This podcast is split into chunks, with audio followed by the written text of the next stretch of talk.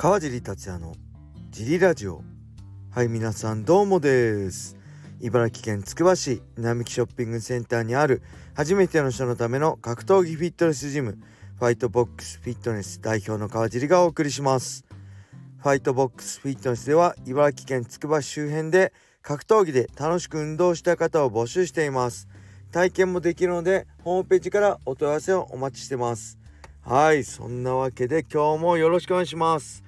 えっ、と昨日はですねえー、あ天気悪かったです。雨降ってたんで、えー、この前日曜日からかな。始めたドラケイウォークはねできないんですよね。ちょっと散歩でも行こうかなと思ったんですけど。でなんかね、えー、ゲームをやりたいんですよね。ゲームに熱中したいっていうか僕ねもともとすごいゲーム大好きっ子だったんです。子供の頃。ファミコンスーパーファミコンね。あんプレイステーション1までしかほとんどあプレイステーションプレイステーション2までやったか。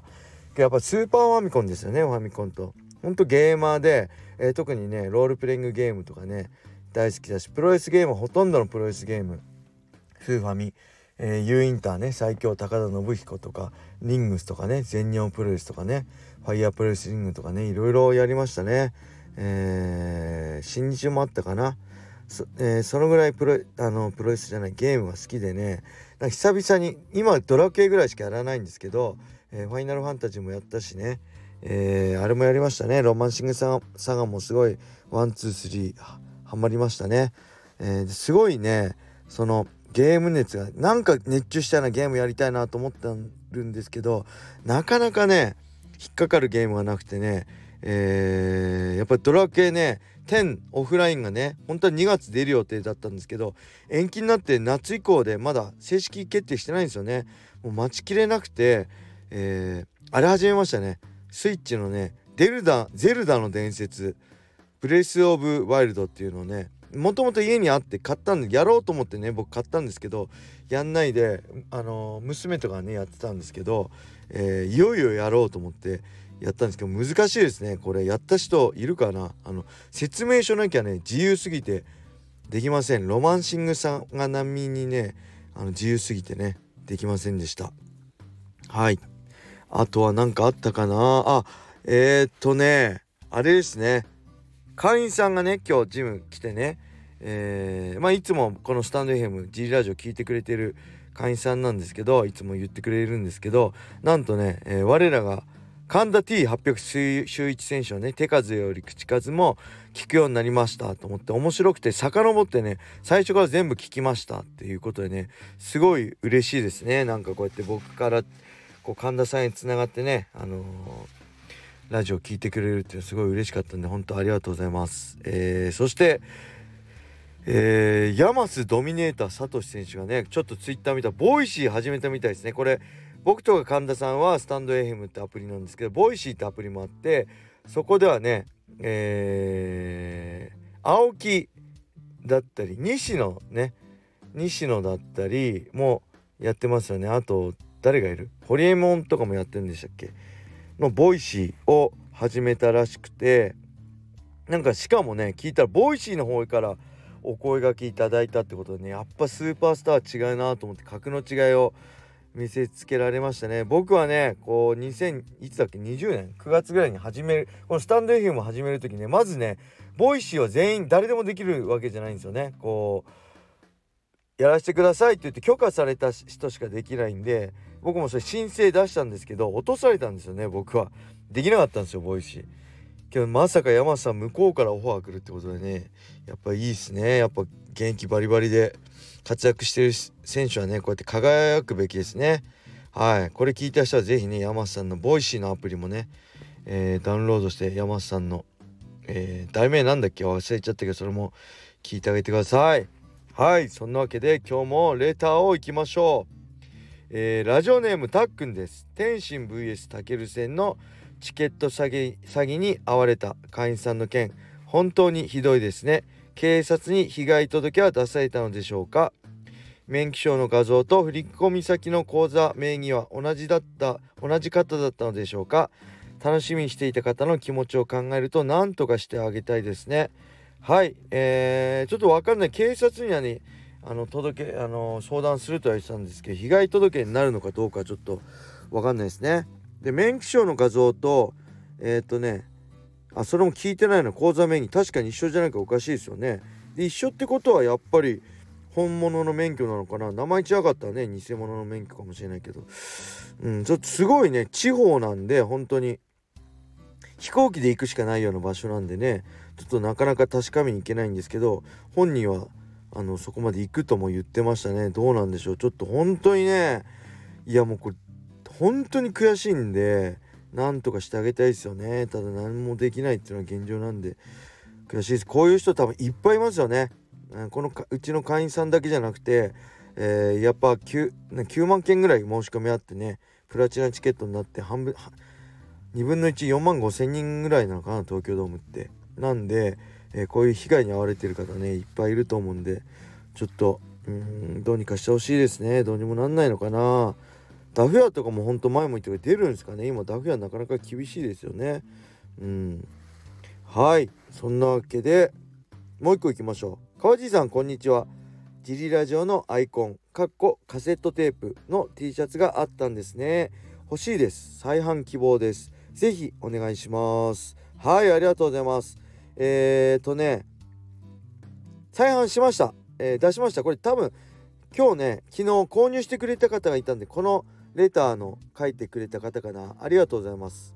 えー、ジリラジオね。ギリラジオ T シャツ。また、えー、このベースショップにね並べたんで是非一番上に置いてあるんで買ってください。あのー、このラジオのね説明欄からファイトボックスフィットネスのベースショップ URL 貼ってあるんでそこからね是非購入していただけると嬉しいです。はい。そんなわけでもう一個いっちゃいましょう。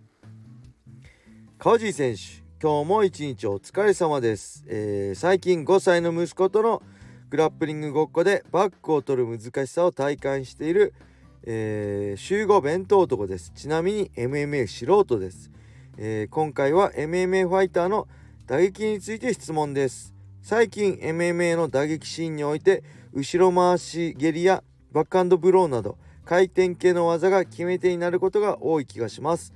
あと先日チャンドラーが前蹴り一発で KO していましたね。キックなどでは見せ技に近い技を MMA ファイターは有効な技として練習してたり試合で対応したりする場面を見ますが MMA ではこれらの技が決め手になる特別な理由があるのでしょうか。ご回答よろしくお願いします。はいありがとうございます。すごい5歳の息子と。いいですねグラップリング。楽しいですね。子供とやるの。いいですよね。僕も娘とねスパーリングとかねやったりしますけど楽しいですね。やっぱり。うん。すごいいいコミュニケーションですよね。はい。そしてあチャンドラーね。前蹴り一発でファーガソンををしましたね。前蹴り一発って言えばねやっぱりちょっと前になりますけどね USC ミドル級絶対王者だったアンデルソン・シウバがねビクトー・ベウフォートに前切り一発で KO した。あれもすごかったですね。USC ファイトバスで見れる見れるので是非ねまだの人は見てみてください。でこれはね何でしょうね。まずね MMA ねディフェンスの選択肢が多いですよね。えー、パンチもある寝技もあるタックルもあるね蹴りもあるで飛びつきもあるしね。いろんな選択肢が多いんで、えー、視野がね一つに絞れない。ボクシングだけだったボクシングだったらパンチだけに絞れるしキックボクシングだったらパンチと蹴りまあ肘ね膝に絞れるんですけどそこからタックルがあったりするんでこれよくね分かりやすいのがえー、っとまあオーソドックスが打つ右のオーバーハンドブローですよね。いわゆるスイングフックっていうこうボールを投げるように大きな弧描いて打つ右フックね。これって他のボクシングとかキックボクシングなかなか入んないですよね。ただこれ頭を下げて打つんで MMA だと頭を下げるとあタックルだと思ってタックルを切る反応をしてしまってガードが下がったところに右が右のスイングフック大きなフックが当たるっていうねそういうのもあるんであのー、やっぱディフェンスのあのー、選択肢が多いっていうのが一つの理由なんじゃないかなと思います。あとこれ MMA ファイターってえー、っとねまあ、攻め手が多いですよねこう逆ディフェンスの選択肢も多いけど攻め手が多い。タックルもあるしえー、まあ、打撃キックもあるし。その中であのこの人もね言ってるように集合弁当とさん集合弁当男さんが言ってるようにこの見せ技もしっかり練習するんですよね。倒す技以外の技もいろいろ習得してますよね。僕も USC 時代よくくるくる回っててバックハンドブローバックスピンキック、えー、で回転回し蹴りねとかやってたけどあれは別にあれで倒そうと思ってないし当たれば儲けもんみたいな感じなんですよね。であれで何を狙ってたかっていうとまずその相手の手数を減らします。あと距離を取ります。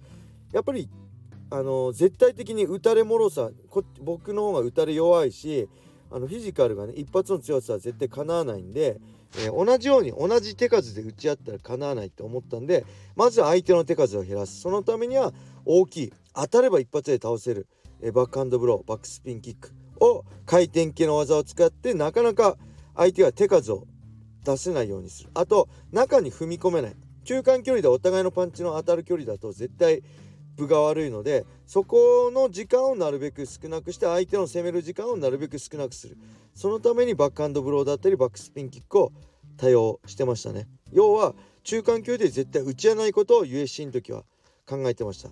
そのおかげっていうのもあってね UFC では KO 負け1回もないですしほとんど打撃もあのー、ダウン奪われたようなね効いたような打撃はないですね。はい。なんでそういう意味でもただ倒すだけのえー、キックとかだとやっぱそれで倒すことに意識いっちゃうけど倒それで倒すわけじゃなくてそっちに意識を巻いてテイクダウンするって僕は考えてたんでで、えー、あとは正面から行かないでずれてサイドから踏み込んで、えー、組みつくってことを徹底してたんでそういう意味でもねただ倒すだけの技じゃなくて、え、組みつく技のとしての習得もするんでそういうのが、えー、そのディフェンスの選択肢が多い中でえー、入るっていうのは多いと思いますね。あのー、これは絶対決めるんだと思って繰り返したコンビネーションのなじゃなくの技ではなくて、まあ、堀口ペテス戦のようにね練習の中で繰り返しやってる反復してる中で、ね、